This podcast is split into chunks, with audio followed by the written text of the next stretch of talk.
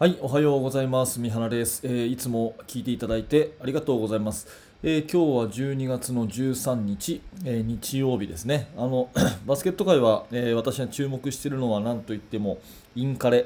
え全日本学生ですね。大学の日本一を決める大会がやっていまして、え女子はね昨日がで終わったのかな。あの東京医療保健大学がなんと4年連続の優勝と。いうことですごいですよね、まあ、比較的新しい歴史の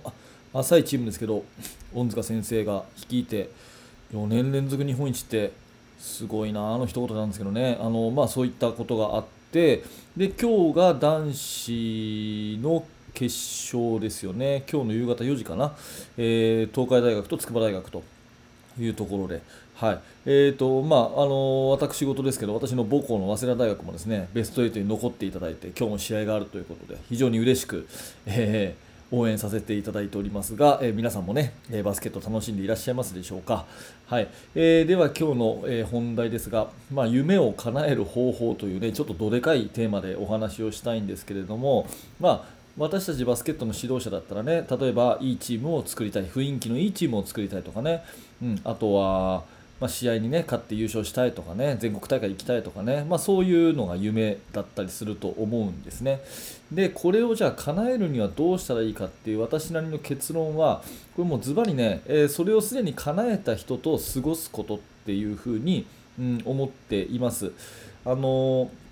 まあ、大体私たちがねあの思いつくことっていうのはあの描く夢っていうのは大体誰かがもう叶えてるんですよね。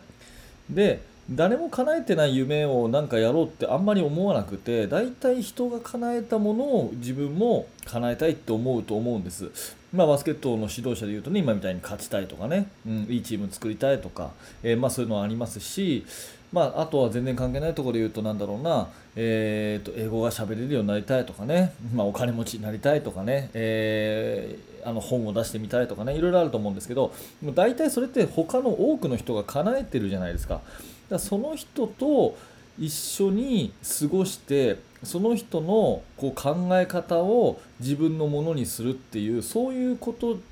だったら叶うと思うんですね。うん、で私はそういうふうにしてえーきました。なのでね、えー、とやっぱり会いたいなと思った人には会いに行くし、うん、あのバスケットでね交流バスケットしたいなっていう風な見ててねあのこういうチーム自分も作りたいなと思った人がいるならその人に聞きに行く。その人に会いに行く、うん。まあ、教わりに行く。でもう真似させてもらう、まあ、そういうところで自分のこう価値観をどんどんどんどんアップデートしていくっていうことがですね、えーまあ、夢を叶える唯一の方法じゃないかなっていうふうに思います。うん、でこうとかくね、えー私たちやりがちなのは人に相談をするんだけれども意見をこう聞くんだけれどもあのよくやりがちなのは私もやりがちなのは別に叶えてない人同士で話し合っちゃうんですね。うん、あの全国大会に例えば行ったことがある人ない人といるとするじゃないですか。うん。まあね、私もね、えーもう若い頃に1回だけ行っただけであの全然最近も行ってないし、まあ、行ったことあるうちに入んないんですけども例えば、まあ、行った人行ってない人ってこういるとするじゃないですか。そうしたら、えーっとその全国大会に行くにはどうしたらいいですかねっていうどんなことが良かった時は行けましたかねっていう話をするときにやっぱりねあの自分の時はこうだったよっていうふうに言える人と一緒に話すのとま、その話し合いの中に行ったことがない夢を叶えたことがない人たちで話をするのとでは全然違うと思うんですよ。だから、あのー普通に近くにいる人ねえあのやったことない人近くにいる人、まあ、例えば家族とかね、まあ、家族とかに相談するのも大事かもしれないんですけどこと夢を叶える方法を知りたいとかね自分の考え方をこうアップデートしたいという時は身近な人に相談するとか悩みを打ち明けるとか聞きに行くというよりはもう確実にあなたがその描いた夢をもう叶えてる人と一緒に過ごすってことこれがすごく重要だと思います。えーまあ、要はね、え一緒にいる人を変えていくっていうことですよね。あの大きなくくりで言うとこう人生変えたいと、ね、今までとはまた違った人生変えたいっていうふうに言うとしたらですねそれはあの周りの環境も変えずに人も変えずに自分の考え方行動だけ変えるってこれやっぱ難しいと思うんですよ。うん、だから一番いいのは一緒にいる人をこう変えていくでもうすでに成功した人の輪の中に飛び込んでいって、えー、自分の考えをこう変えていくっていうそういう環境を求めていくっていうことはすごい大事かなというふうに思います。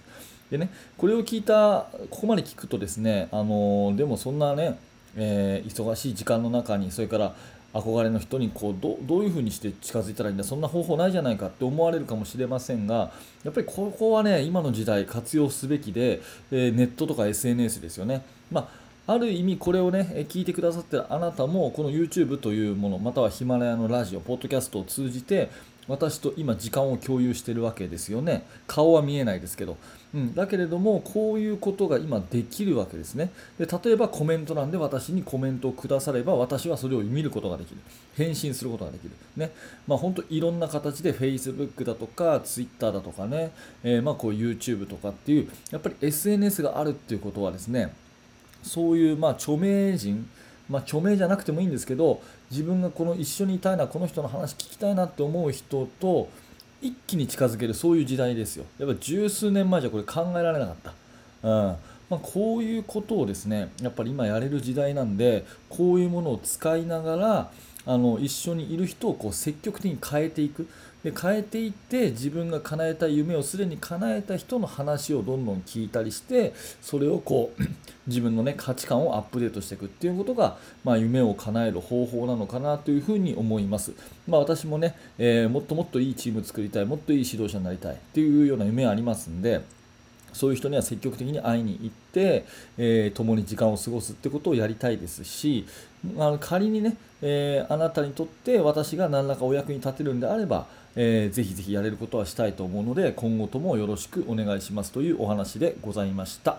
はい、えー、ありがとうございました、えー、このチャンネルではですね、えバスケットボールとか、えコーチングとかですねそんなお話をラジラジオでしているチャンネルです。えー、バスケットの技術の話もねしてますし、まあ、もしよかったら、えー、メインチャンネルの方を見ていただくとですね、えー、バスケットのもうちょっとかっちりした、え戦術とかね練習方法とかっていう話してますので、えもしよかったらそちらも、え見てみてください。あと,、えーと、動画の説明欄のところにヒマラヤラジオというものの、ね、リンク貼ってありますが、ヒマラヤもフォローしていただくとですね、えー、同じ配信がポッドキャストで聞けますので、えー、より聞き流し、ね、移動しながらとかね、えー、筋トレしながらとかね、聞き流ししやすくなると思うので、えまた他の、ね、配信者の方でもね、えヒマラヤ面白いのいっぱいありますから、えー、ぜひヒマラヤの方のフォローもしてみてください。はい、ありがとうございました。三原学でした。それではまた。